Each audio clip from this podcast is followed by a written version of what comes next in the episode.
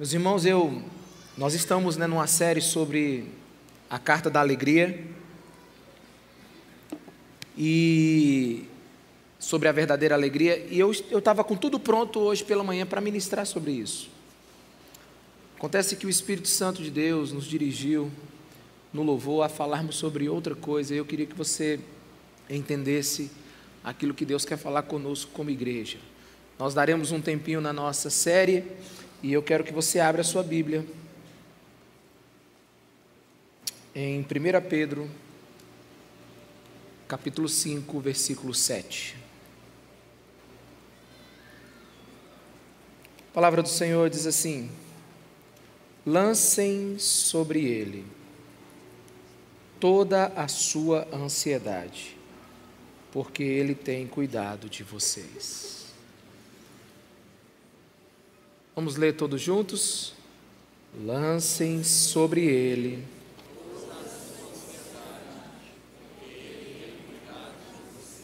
Aleluia. Espírito Santo de Deus, continua falando ao nosso coração. Queremos ouvir tua voz, Jesus, através da Sua palavra.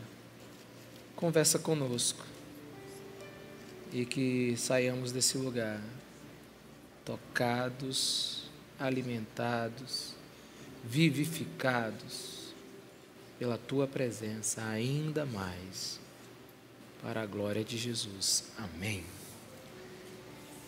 Bem, meus irmãos, vivemos tempos que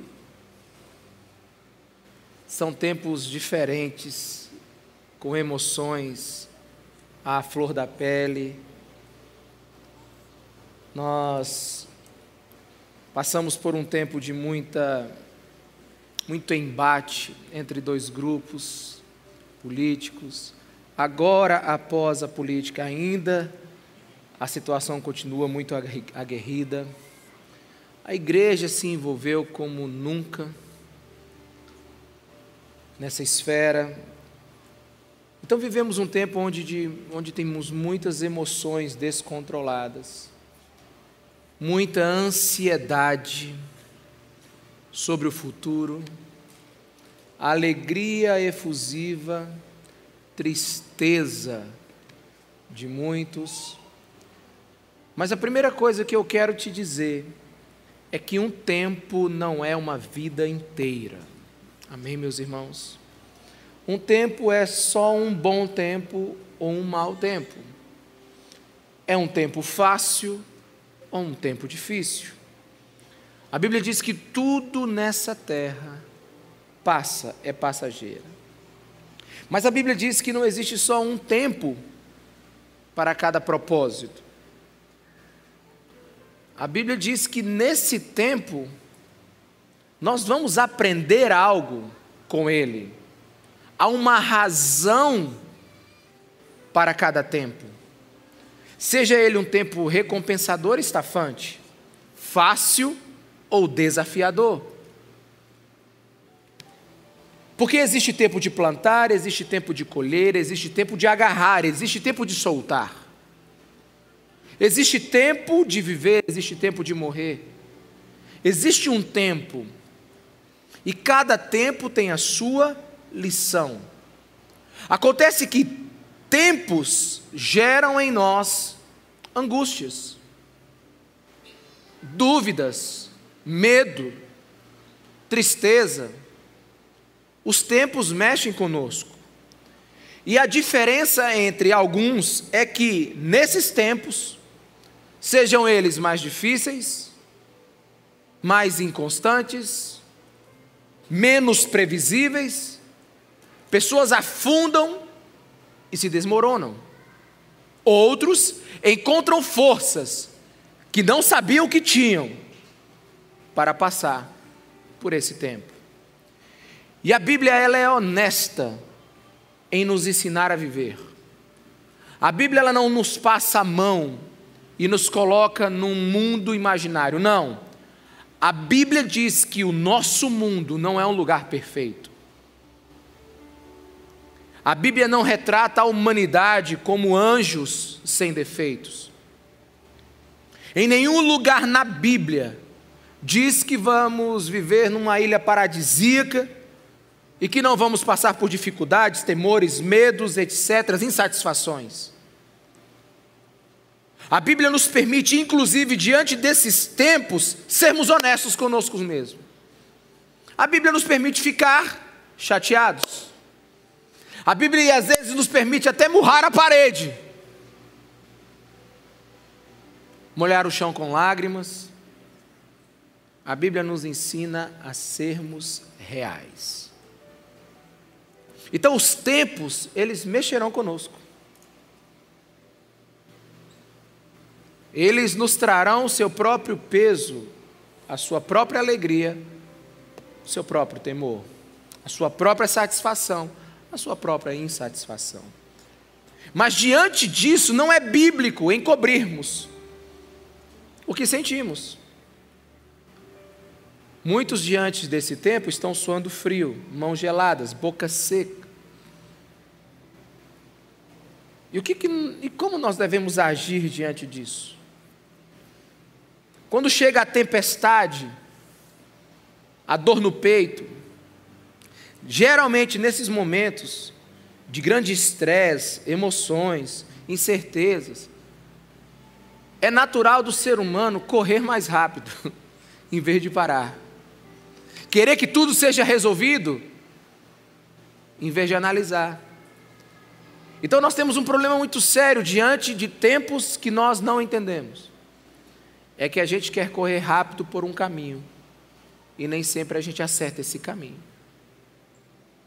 Então tem hora que a gente precisa parar e nos reorientar. É por isso que leio 1 Pedro 5,7 com você hoje. Lancem sobre Jesus toda a nossa ansiedade, porque Ele tem cuidado de nós. O interessante é que é o mesmo remédio para épocas diferentes, porém vivendo tempos semelhantes. A Bíblia nos está, está nos dando o mesmo remédio para tempos com dois mil anos de diferença, mas com situações de estresse na sociedade semelhantes.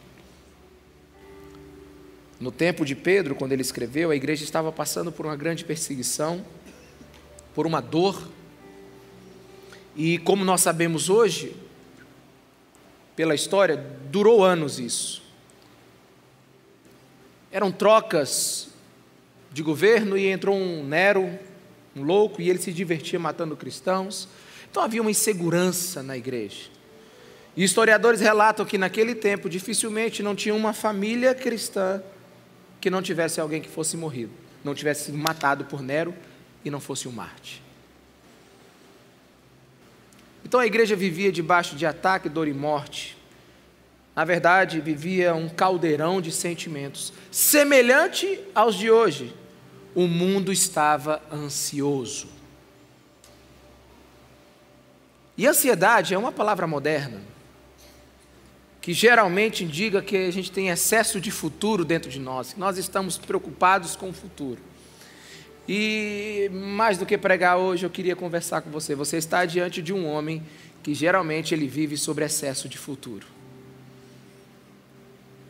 Eu sou uma pessoa que aproveito pouco agora, preciso aprender a viver o agora, preciso aprender a colocar a minha ansiedade sobre Jesus todos os dias.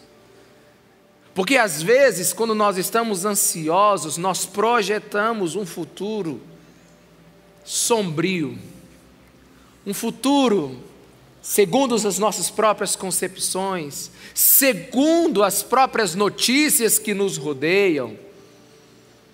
E por causa da tirania do momento, nós perdemos a esperança no amanhã. E a vida que nós vamos ter no futuro depende muito de como nós estamos enxergando e vivendo ela hoje. Então, o diagnóstico que eu tenho hoje é de uma igreja ansiosa. E todo o futuro dessa igreja, se for projetado a partir da perspectiva dessa sociedade, vai gerar sofrimento, vai gerar peso. Por isso nós precisamos hoje aprender com o pastorzão Pedro aqui a colocar toda a nossa ansiedade sobre Jesus Cristo de Nazaré. A Bíblia ensina em momentos como esse que você tem que elevar os seus olhos e começar a olhar um pouco mais para Jesus. Confiar um pouco mais nele. Parar de carregar um peso imenso e começar a colocar um pouco sobre os ombros daquele que aguenta. Eu posso ouvir um amém, igreja? Agora deixa eu confessar para você: confiar não é fácil. Confiar não é fácil. Sabe, eu queria que a nossa igreja fosse cada vez uma igreja mais honesta. A gente não pode parecer ser espiritual. Deus está no controle de todas as coisas. Quem duvida disso? Claro. Agora, confiar não é fácil, meus irmãos. Confiar é um desafio. Na verdade, confiar é um exercício. Imagine se eu ficasse aqui e falasse assim, gente, é o seguinte, eu confio tanto em vocês que eu vou contar até 10 e vou cair tranquilamente para trás. Um, dois, três, quatro. Eu estava na metade e ninguém se levantou. Não é fácil você confiar a sua vida não é fácil você confiar uma queda, não é fácil você confiar uma, uma tomada de decisão, não é fácil você se lançar em um lugar, porque confiar é um exercício. Fazíamos isso muito quando os meus filhos eram menores, e eu falava assim: vamos exercer a confiança no papai. Eu botava eles em cima da cama, cai para trás que o papai te pega. Lembro que o Leonardo ficava tentando Aí ele, ele botava o pezinho para trás. Eu digo, confia no teu pai. Até quando ele fez. Mas confiar não é fácil, meus irmãos. Mas nós somos um lugar onde nós não somos deístas. O que, que é isso? Que a gente acredita que Deus criou o mundo e deixou ele rodando sozinho. Deu corda e deixou as coisas acontecerem. Não, nós somos teístas. Nós somos aqueles que acreditam que Deus criou o mundo e o governa com a sua sabedoria e caráter. E por isso, exercemos a nossa confiança. Quando eu era pequeno, minha mãe me ensinou uma oração. E quando eu comecei a ler a Bíblia, eu descobri que estava na Bíblia, Salmo 4, versículo 8, que diz assim: Em paz me deito, logo pego no sono, porque tu, Senhor, me faz dormir seguro. Amém. Era quase uma reza quando a gente chegava no quarto. Nós éramos três, os três dormiam no só quarto, a aula era pela manhã, então quando dava oito e meia, nove horas, era horário de estar deitado. Então deitávamos nós três, minha mãe chegava né, sobre nós e dizia assim, vamos então orar. Aí a gente já repetia, em paz me deito, logo pego no sono, porque Tu, Senhor, me faz dormir seguro, amém. Às vezes eu fazia só assim, meu Deus, amém. Já no final do dia, estava cansado, mas eu sempre repetia. Mas um dia eu parei nesse texto e fui olhar. Em paz me deito. E o salmista, quando escreveu isso aqui, ele estava rodeado por inimigos. E ele estava dormindo, rodeado por inimigos. Ele estava deitando e os inimigos estavam em volta dele. Ele diz: E logo adormeço. Eu quase que fico com inveja. Pois só tu, Senhor, me fazes viver em segurança. Os inimigos estão de lado, as circunstâncias não estão boas, e esse salmista consegue deitar e dormir. Eu aprendi, meus irmãos, que qualquer um deita, agora logo pegar no sono, tem que confiar que Deus está no controle de todas as coisas. Qualquer um deita né?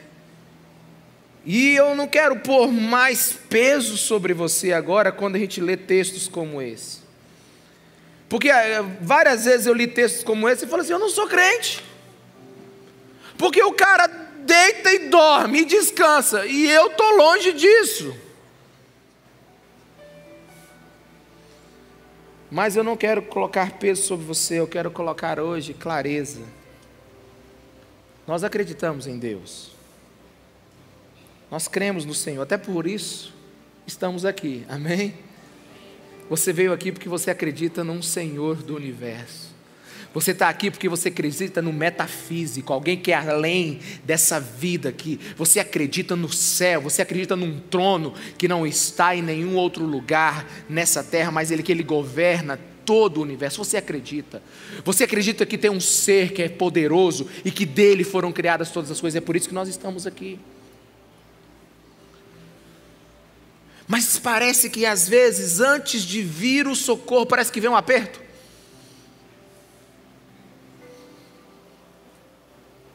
Eu conheci o pai do seu Pedro Heringer. Eu era advogado deles, seu Airley.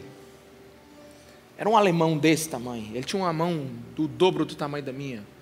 Um homem de trabalhos pesados que mexia com máquinas. Eu me lembro uma vez, ele me chamou para ir lá na, na empresa dele, eu fui resolver um problema jurídico e ele estava mexendo numa máquina muito grande, com uma. Eu nunca tinha visto uma ferramenta tão grande. E ele estava tentando soltar uma porca, tentando é, é, é, é afrouxar. E ele estava fazendo muita força para cá, ele estava muito vermelho e suado.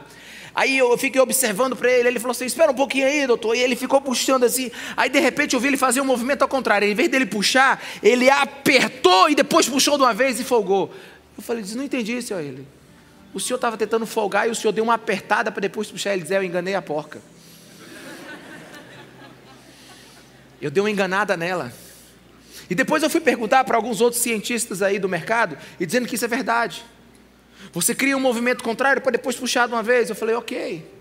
E eu acho que às vezes Deus faz isso. Deus nos coloca debaixo de uma pressão que a gente às vezes está para reclamar e quando Ele puxa de uma vez é uma alegria, é uma satisfação. Né? Não estou dizendo que as coisas pioram para melhorar, eu estou dizendo que de vez em quando, para que elas melhorem, a gente precisa encarar como elas são. E eu sinto que hoje nós precisamos, como igreja, né, descansar no Senhor. Eu sei que muita gente parece que perdeu a fé nesse tempo. Será que. Por que, que aconteceu dessa maneira? Aconteceu daquele jeito? Por que está desse jeito? Tem tanta gente que está insegura com o futuro.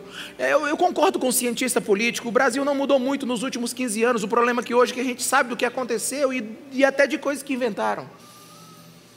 A diferença de hoje das eleições passadas é porque hoje você tem acesso a tudo e ainda tem acesso aos fake news. Esses dias eu falei, eu vou fazer um teste. Reinaugurei meu Twitter e comecei a seguir uma centena de pessoas, cada um de uma determinada posição política. Meus irmãos, se a pessoa tem sanidade, ela tem que ficar pouco tempo naquilo, porque a todo tempo tem uma conspiração, a todo tempo tem uma, uma, uma verdade, a todo tempo tem uma mentira. E eu falei, nós precisamos hoje ouvir uma outra voz. Nós não podemos ser daqueles que não têm o jornal aberto, mas nós precisamos hoje ter a Bíblia aberta e o nosso coração para ouvir o Cristo. Porque nós precisamos, de novo, abastecer a nossa fé com confiança e certeza que o nosso Deus, Ele é o Senhor do universo.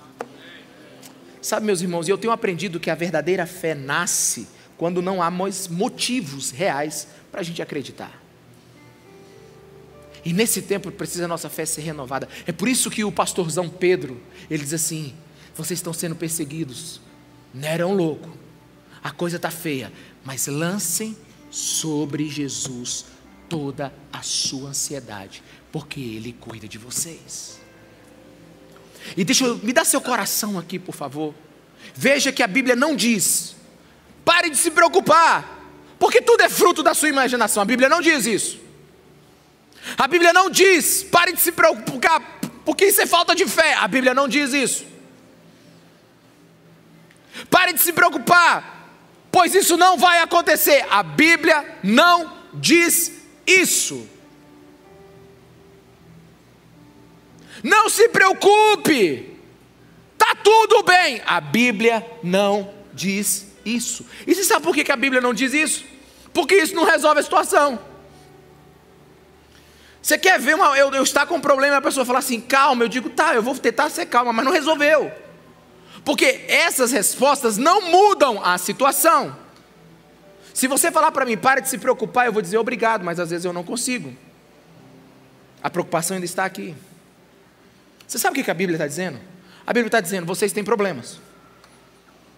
Não finge que eles não existem. Cada um de nós está passando por uma circunstância agora. Cada um de nós passamos por um desafio. Cada um de nós tem um nível de insatisfação, de injustiça, de estresse. Só que a Bíblia está dizendo: não digam que isso não exista. Aprendam a entregar para quem pode resolver. Porque a tradução desse texto, coloca o texto para mim aqui. 1 Coríntios 5, 7. A tradução desse texto é muito interessante. Naquele tempo, 1 Pedro, naquele tempo não tinha a palavra ansiedade, a palavra ansiedade é moderna. Então, se a gente quisesse dar uma tradução mais. Ah, é, menos atualizada e mais original, quando Pedro falou, era mais ou menos assim: ó, coloquem sobre Jesus todos os seus cuidados, porque Ele tem cuidado de vocês. Então Jesus quer cuidar dos nossos cuidados. Lance seus cuidados para Deus. Agora, você acredita que Deus quer cuidar dos seus cuidados? Mas se eu não cuidar dos meus cuidados, quem vai cuidar? Aliás, eu te faço outra pergunta: você acredita que Deus cuida melhor dos seus cuidados do que você? Você consegue acreditar que esse é um dos trabalhos de Deus? Cuidar daquilo que você não pode cuidar, mas que você está tentando? Porque eu acredito que Deus se importa com a minha saúde, Deus se importa com a minha falência, Deus se importa com as minhas finanças, Deus se importa com as minhas emoções, Deus se importa comigo. Agora nós já nos convertemos ao Deus que cuida dos nossos cuidados? Ou ainda vivemos uma vida como se nós estivéssemos no centro e determinando como tudo tem que ser? Quantos estão me entendendo? Diga amém. Aqui eu quero fazer um parêntese. Porque tem gente também que vai para o outro lado, né? Gente, o óbvio hoje precisa ser dito, né? Não tem jeito. Tem gente que ouve a mensagem assim: Pois então tá bom, pastor, eu vou lançar todos os meus cuidados para Deus, eu não vou fazer mais nada. Não, eu vou pegar essa palavra com tanta força agora que eu não vou fazer mais nada. Deus está me chamando agora para descansar totalmente nele. Sabe, não é, aqui não é atitude escapista. Eu vou deixar tudo por conta de Deus. Pastor, eu estou desempregado, mas não vou procurar emprego. Descansar em Deus. Não, eu vou dizer o. Né, irmão? Desculpa pela obviedade. Né? Lancei todas as minhas dívidas sobre os cuidados de Deus. Não preciso pagar ninguém. O problema agora é de Deus. Quem me procurar, eu diz: oh, lancei sobre o Senhor todas as minhas. Não. É, desculpa a obviedade. Mas aqui você não está tendo fé, você está sendo responsável. Você está arrumando problema maior lá na frente. Esse texto aqui, ele nos ensina a viver uma vida equilibrada. Por exemplo, é o pai de família que preocupado em sustentar a sua casa, em resolver um problema, mas mesmo assim ele acorda pela manhã e dá o seu melhor. E faz o seu melhor. E ele luta por aquele dia crendo que no futuro Deus está cuidando dos cuidados dele. Não é um homem irresponsável que descansa sua vida completamente em Deus e deixa de fazer nada, não. Ele é aquele que faz o que deve ser feito, mas não agarra mais um peso que não é seu. Quantos me entendem? Diga amém. Sabe, é o jovem que está estudando e está preocupado com o futuro, mas ele decide lançar os seus cuidados diante do Senhor, então ele foca nos estudos, aprende o que pode. Se ele vai fazer um vestibular ou vai se tornar um empreendedor, ele está descansando, porque o que ele pode fazer, ele faz. É como pais que ensinam seus filhos os caminhos do Senhor. Como será o futuro da nossa nação? Qual vai ser os valores? Quais são os ideais? Qual vai ser a cultura que nós vamos viver? Qual é o estilo de vida que a gente vai ter? Não, é o pai que agora foca em ensinar os caminhos do Senhor para o seu filho, crendo que quando ele ficar mais velho, ele vai abraçar a fé do verdadeiro Deus. Esse versículo aqui não é para gente preguiçosa e irresponsável mas para gente que tem compromisso. Mas não tenta segurar mais do que suas mãos conseguem. É interessante porque Deus quer falar com você. Deus quer falar comigo. Deus quer calar tantas vozes que hoje estão trazendo dissonância para o nosso coração. Que está trazendo uma reverberação sobre nossas ideias e os nossos comportamentos. Deus quer falar com você, meu irmão. Deixa eu te falar uma coisa: Deus fala, Deus fala, Deus fala, Deus tem boca, Deus fala. A Bíblia diz em Mateus 4,4: Nem só de pão viverá o homem, mas de toda palavra que sai da boca de Deus. Sabe o que? O homem não vive só de estabilidade financeira, o homem não vive só de estabilidade política, o homem não vive só de coisas que realmente dão certo para ele, ele não vive só daquele, daquela, daquela condição, não, ele vive especialmente do que sai da boca de Deus. Olha para mim, é o que sai, não é o que saiu, e nem o que sairá. A minha pergunta é: você ouviu Deus hoje?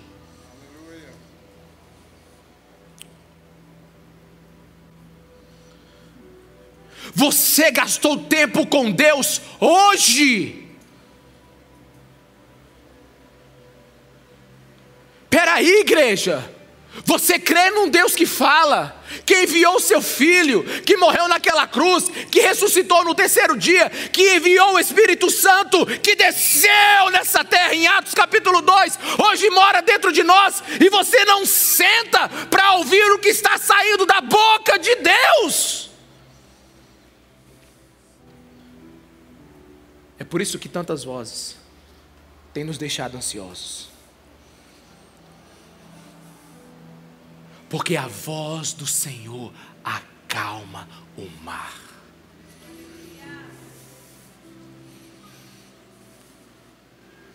Spurgeon já disse: Deus fala de vez em quando, através de milagres e maravilhas. Deus fala constantemente através de pessoas, a sua igreja. Mas Deus fala a todo momento através da sua palavra.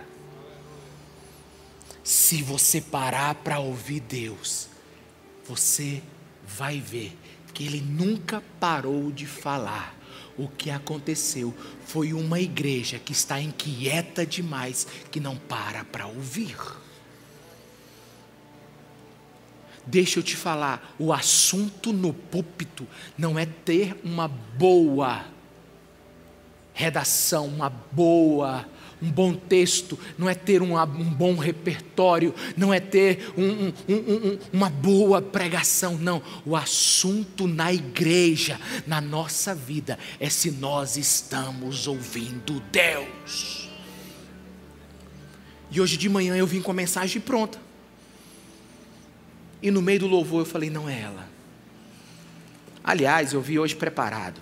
Eu vim hoje com canhão, metralhadora, bomba, granada. Sabe aquela mensagem assim? Eu falei assim: hoje vai pipocar tudo, porque o palavra de conserto que vai ser hoje. Quando eu cheguei aqui, Deus falou assim: não, não é isso para a minha igreja hoje. Só que alguns, eles, eles pensam que Deus fala assim: e aí, meu filho, tudo bem? Câmbio chamando. Não quero que você pregue aquela mensagem. Eu quero que você agora fale sobre aquela parte de Pedro, quando eu citei para ele. Oh, ok, papai. Câmbio desligo, entendido, pregarei para sua igreja. Não é assim, meu irmão. Pelo amor de Deus! Não é possível! Eu, eu vou te falar. Não, a gente vai continuar sendo amigo, amém? Eu vou te contar como é que Deus falou comigo. Vocês vão prometer que vão levar a sério esse pastor, pelo amor de Deus. Ontem eu estava me preparando para dormir. Eu estou tranquilaço. E assim, eu tenho todo um. Assim, um. Um preparatório para dormir. Eu tenho dificuldade para dormir, então eu começo assim, umas duas horas antes, desviando meu pensamento, me acalmando. E eu não gosto assim de colocar muita coisa, aí eu deito. Aí eu boto assim uns filmes assim de guerra, umas explosões, sabe? Uns desenhos assim onde tem assim uns malucos cortando os outros, aquele negócio é muito legal, me dá uma descansada. Eu começo, aí depois quando eu, aí diminui um pouco meu pensamento, aí eu aí eu boto um fonezinho de ouvido, eu tenho um fone de ouvido que ele cancela o que tem do lado de fora e você dá aquela acalmada, não tem barulho nenhum. E eu vou melhorando.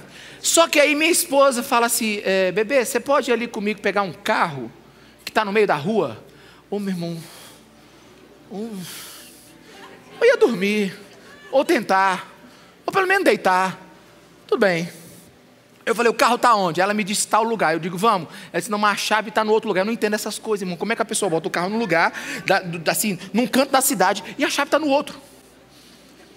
Eu falei, não é possível, não. Como é que aconteceu isso? Ela disse, não, não conversa muito, não. Vamos só lá. Eu falei, tá bom. Aí estou indo eu, vou lá buscar o carro. E imagine, o carro está aqui. E eu tenho que ir lá na exposição. Eu falei, não tem lógica, como é que isso aconteceu? Aí eu não quis entrar nela, vou lá, vou lá. Aí eu botei uma roupa, tal, estamos saindo. Aí quando chega lá, minha esposa encontra a pessoa. 40 minutos de conversa. Ô meu irmão, pelo amor de Deus, eu estava indo para dormir, o carro está no sul, a chave está no norte, eu vou lá buscar a chave. Minha esposa encontra alguém e ela começa a conversar, 10 e meia da noite. E eu não sei de onde veio tanta alegria. Eita. E eu dentro do carro. Eu quero dormir, Jesus. Sabe? Aí minha esposa chega. E aí eu pego a chave, tá tudo certo, vamos lá. Na hora que eu pego o carro, na hora que eu vou ligar, sem bateria. Aí eu não aguento, não. O carro sem bateria, uma caminhonete, irmão. Alguém já tentou empurrar uma caminhonete sozinho sem bateria? Não, porque uma coisa é você empurrar um Fusca, né, um Quid. Agora, uma, uma caminhonete. E eu acho que ainda estava carregada, porque não é possível um negócio daquele, irmão. Aí, e ela sem ligar, o volante é duro, tudo é difícil, é complicado. E, e, e ela estava estacionada no lugar e a garagem era logo atrás, só que a garagem tinha subida. Subida, irmão, tem uma subida. Eu saio de casa, a chave está no sul, o carro está no norte, está sem bateria. E a maneira de eu colocar o carro na garagem ainda tem uma subida. Aí eu falo, bebê, é o seguinte, vira tudo e eu vou empurrar. Estava só eu e minha esposa. Aí eu começo a empurrar. Aí o carro parou bem no meio da rua. Aí eu falei, agora não dá. Eu falei assim, não, eu não vou desistir não. Eu vou botar esse carro para dentro. E aí eu comecei a empurrar esse carro com todas as forças que eu tinha. Minha esposa disse que eu fiquei vermelhão. Eu, eu não vou desistir. Ele começou a ir bem devagarzinho.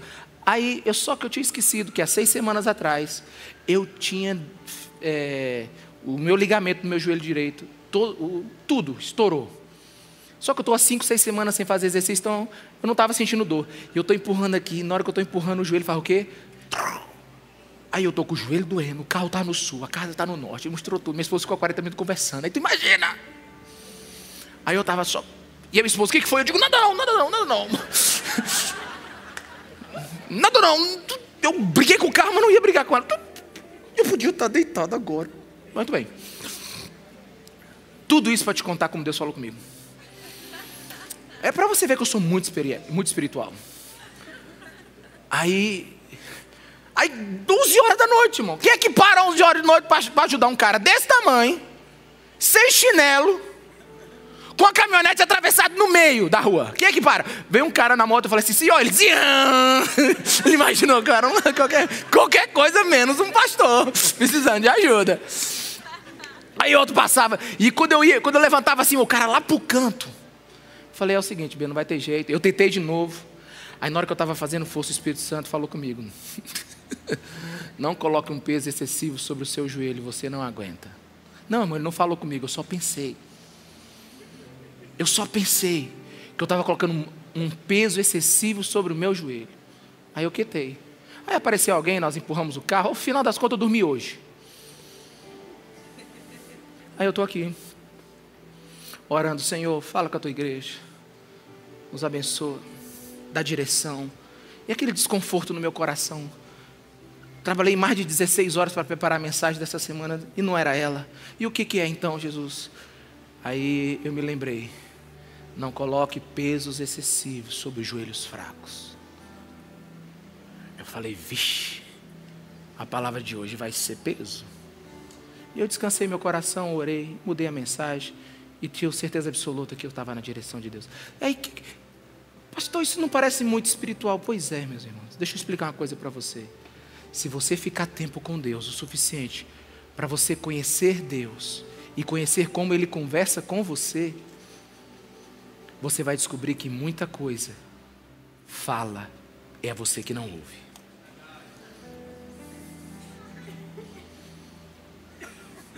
Muita coisa fala, é você que não ouve. Mas eu te pergunto: você tem tido encontros com Deus nesse tempo de turbulência? Você tem gastado seu tempo com Deus? Aliás, quem aqui faz a agenda semanal? Levanta sua mão, quem faz a agenda semanal? Como é que vocês vivem? Você não tem agenda? É por isso que Deus não está na agenda, né? Eu vou te dar um, uma sugestão. Coloca Deus na tua agenda essa semana. Pastor, é muito religioso esse negócio de botar um horário para falar com Deus. É melhor do que nenhum. Bota Deus na tua agenda essa semana. Pega teu celular e coloca ele seis e meia da manhã, cinco e meia da manhã, oito horas da noite. Não sei o horário que você pode. Coloca Deus na sua agenda. A minha pergunta é: você tem ouvido o que sai da boca de Deus?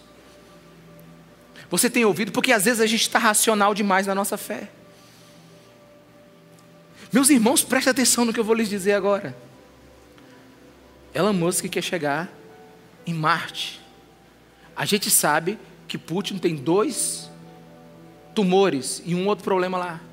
A gente sabe que a, os Estados Unidos acaba de construir uma das maiores armas que não são nucleares, uma das maiores bombas. A gente descobre um monte de, a gente tem um monte de informação. A gente tem muita coisa para conversar. Por que, que será que agora, nesse domingo, milhares de pessoas estão sentadas ouvindo 1 Pedro 5,7? Você acha que é um acaso? Um pastor que passa a semana toda preparando uma mensagem, ele tem que mudar ela no último momento. Você acha que isso é um acaso? A gente está ansioso demais, ouvindo muita coisa, e não estamos ouvindo Deus. Nós não estamos sendo filhos de Deus nessa caminhada. É preciso ter um tempo com Deus. A vida é mais simples quando se ouve Deus. Quando você ouve Deus, você já, anda, já entra no modo preparo. É igual a mulher quando fica grávida. Quando ela sabe, hoje a gente sabe muito cedo quando está grávida, né? Quando ela está grávida, ainda é um feijãozinho lá dentro, ela já começa a botar a mão. E já anda no jeito. Já começa a enjoar. Antigamente as enjoações começavam depois dos cinco meses, quando a barriga crescia. Agora não. Você já sabe que está grávida, já tem que enjoar. Ou seja, ela já está no modo preparo. Meus irmãos, coisa boa é você ouvir Deus. Que quando se ouve Deus, você está sintonizado e caminhando com o Senhor. E para de achar que isso é misticismo, para de achar que isso é, é, é, algo absurdo. Não, você é filho do Deus Altíssimo, sacerdote real. Você pode entrar nos Santos dos Santos e ouvir o Senhor. E por que, que a gente está fazendo isso aqui hoje? Porque eu não prego por pregar. Esse negócio de falar por falar não funciona comigo. A primeira coisa que eu faço quando eu leio um texto, e eu entendo que aquele texto é para aquele dia, é o que, que esse texto tem a ver comigo? Para que, que ele serve para a minha vida agora? Meus irmãos, lançai sobre Jesus todas as nossas ansiedades, porque Ele tem cuidado de nós. Você sabe o que Jesus quer fazer agora, nesse minuto? Ele quer fazer uma transferência de peso. O que está pesado demais em você, coloque sobre os ombros dele. Jesus quer fazer uma transferência de peso. E esse trabalho exige, exige confiança. Eu não estou dizendo para você ser um irresponsável, já disse isso. Eu quero te dizer para amanhã, quando acordar amanhã, ei, amanhã é segunda-feira, amanhã, ok? Vamos acordar amanhã, tem que trabalhar. Vamos produzir, quem vende, vende, quem ensina, ensina. Quem é diretor, que, que, que faça a sua melhor gestão. Quem é professor, quem, quem, quem é médico, que cuide, quem é advogado, que faça a sua melhor petição. Eu não sei qual é a sua ocupação, eu não sei qual é a sua profissão, mas amanhã é dia de, fizer, de, nós, de nós fazermos o nosso melhor, de fazer aquilo que precisa ser feito. É tempo de trabalhar, mas espera aí, existe uma área da tua vida que não é responsabilidade sua, e por estar sobre você, está gerando ansiedade. Você está cansado.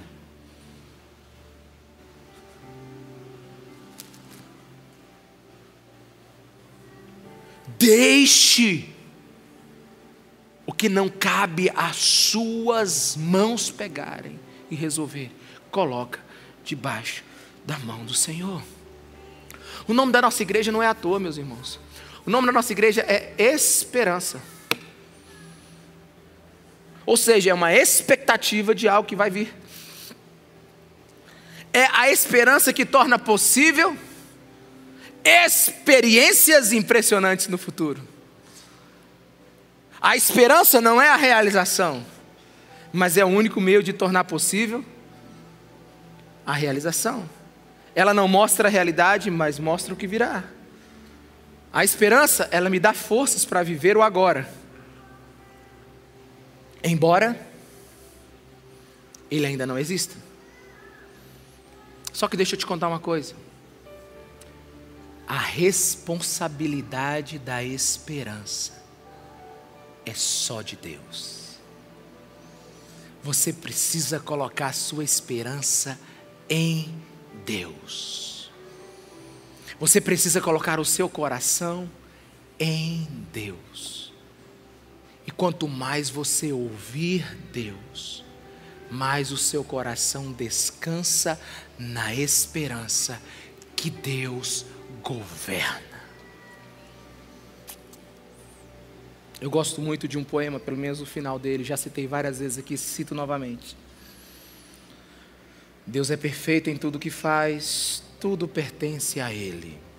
Nós somos humanos. O carvalho é uma árvore. A terra é um planeta. Gabriel é um anjo. Satanás é um demônio. Mas Jesus é Deus. Tudo mais é criação. E Ele jamais perdeu o controle.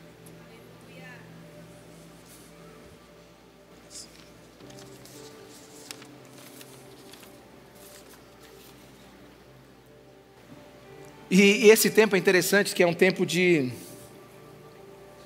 de muitas músicas, né? E tem uma, a tal da música dos barquinhos agora, né?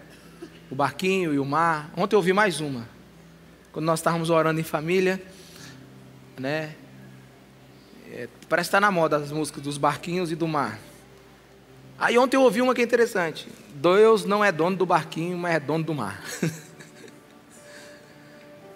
Ele pode não ser dono do barco, mas ele é dono do mar. Achei interessante. Eu achei interessante porque as pessoas elas sabem que Deus governa sobre o mar, pelo menos é o que essa música cantava, mas às vezes Deus não governa sobre o barco. Porque a gente não deixa. Porque a gente não descansa nele. Mas eu também aprendi uma coisa sobre barquinho e sobre mar. Às vezes, Deus não acalma o mar, mas acalma o marinheiro. Ele não muda a circunstância do lado de fora, mas muda a circunstância do lado de dentro. Pastor, explica melhor o que é isso. O pau vai continuar quebrando lá fora. A gente vai continuar sem saber o que vai acontecer direito. A gente não é lâmpada da, é, é, gênio da lâmpada para saber o que, que vai ser, o que vai ser daqui amanhã, o que vai ser do futuro. Se vai acontecer alguma coisa, se vai surgir alguma coisa. Para a gente parece que, tão, que tão, tem uns que estão na frente do, esperando algo acontecer. Não, é, vai, não sei se vai mudar, irmão. Eu não sei se vai mudar. Agora deixa eu te falar uma coisa. Aqui dentro precisa mudar. Porque a igreja precisa parar de estar ansiosa para começar a viver o seu chamado que é ouvir a voz de Deus e declarar essa voz nesse tempo. A grande maioria das pessoas estão sendo governadas pelas circunstâncias, porque não estão ouvindo a voz de Deus. Colocai sobre Ele todas as nossas ansiedades, porque Ele tem cuidado de nós. Existem alguns fardos que vamos precisar carregar nesse tempo. Quantos me entendem? Diga amém. Então peça os ombros para Jesus, para poder carregá-los. Mas eu quero muito que uma música antiga esteja na sua playlist nesse tempo. Não sei nem se você consegue encontrá-la ou se você a conhece. Para aqueles que já são da década de 70, vão lembrar. Esta paz que eu sinto em minha alma não é porque tudo me vai bem. Esta paz que eu sinto em minha alma é porque eu sei que Ele é fiel. Não olhe as circunstâncias, não, não, não, olhe o seu amor. Eu me guio por Cristo, alegre estou. A gente precisa voltar ao lugar de descanso. Não no sentido de não fazermos mais nada, mas saber que algumas coisas nós só encontramos em um lugar. E hoje, a ansiedade só pode ser retirada dos nossos ombros se nós encontrarmos esse lugar no Senhor. Meus irmãos, terminando agora, deixa eu lhe dizer algo. Eu tive o privilégio de viajar para muitos lugares. E uma dessas viagens foi uma das mais longas. Eu fui na Austrália. E foi extremamente interessante. Né? Um presente de Deus ir naquele lugar. E uma das coisas que você se impressiona imediatamente chegando na Austrália, principalmente se você for para a zona rural como nós fomos, é que a vegetação é ímpar, não tem nada igual ao do Brasil. É totalmente diferente a vegetação naquele lugar.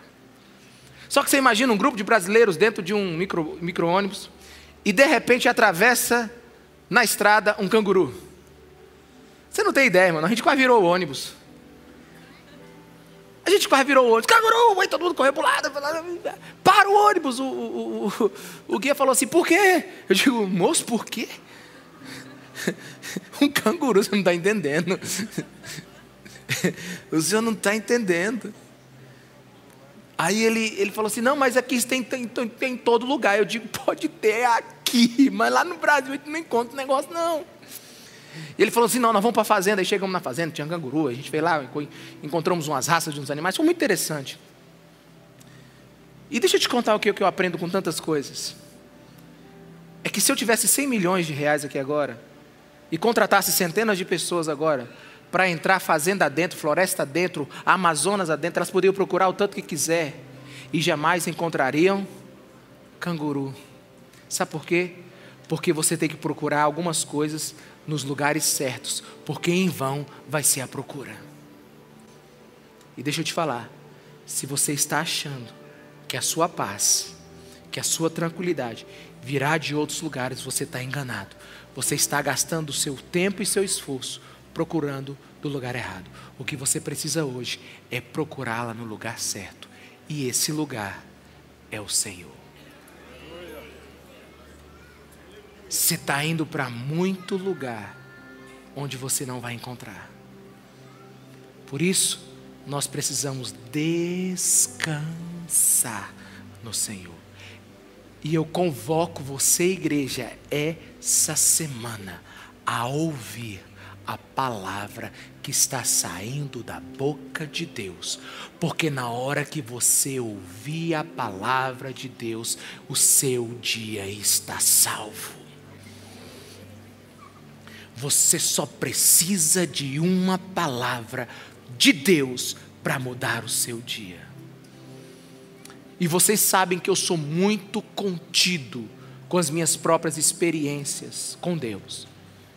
Mas essa semana eu tive uma experiência extraordinária com o Senhor. Fique em pé que eu quero lhe contar.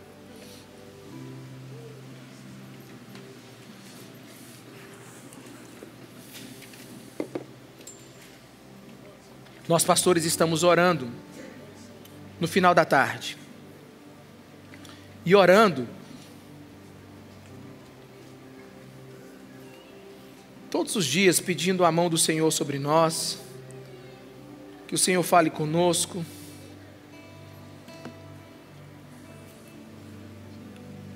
E essa. E acho que foi na terça-feira, foi isso? Depois o Hideobrando me corrige aí, acho que foi na terça-feira ou foi na quarta. Estávamos orando. Meus irmãos, eu, eu sou muito contido com as minhas experiências sobrenaturais.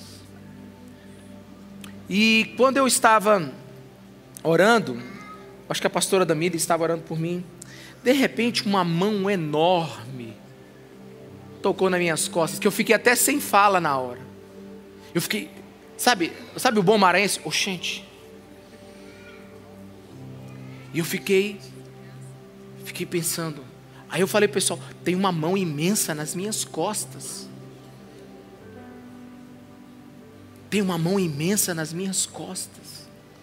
E nessa hora a gente estava orando pelo meu coração, pela minha vida, pelas minhas esquisitices, estava orando pela minha alma, pelo meu excesso de futuro, pela minha ansiedade, aí estava lá. E eles estavam orando por mim. E de repente aquela mão enorme toca nas minhas costas. E eu descanso com aquela experiência. Oh, meus irmãos. Sabe por que, que você não está aí maravilhado? É porque foi com você. Mas pode ser essa semana. Você pode experimentar um toque sobrenatural do Senhor sobre sua vida, inclusive agora. Eu sei que enquanto falo, eu nem percebo o que eu falo, muitos já vão sendo tocados pelo Espírito. Mas hoje nós precisamos desse toque do Senhor. Existe muita escuridão entrando no nosso coração nesses dias. A palavra de Deus diz em Filipenses 4, 6: Não andem ansiosos por coisa alguma, mas em tudo, pela oração. Vamos para o lugar de oração, igreja, e súplica, e em ação de graças, apresente seus pedidos a Deus. Sabe, nós temos tantas coisas para nós estarmos diante do Senhor agradecendo. Você está vivo, está respirando, começa a dar glória ao Senhor. Começa a ministrar ao coração de Deus. Comece a clamar pela ação do Espírito Santo. Sabe, você fica aqui, você é passivo demais às vezes. Deixa eu te falar. Sabe qual é uma coisa ruim numa grande reunião? É que a gente fica muito formal.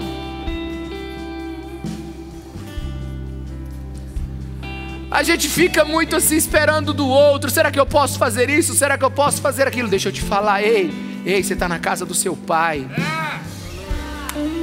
E se você sente liberdade nisso agora, se entregue ao Senhor. Entregue a sua ansiedade, lance sobre Ele, dá nome para ela. Fala para Ele. Sai daqui com a alma leve.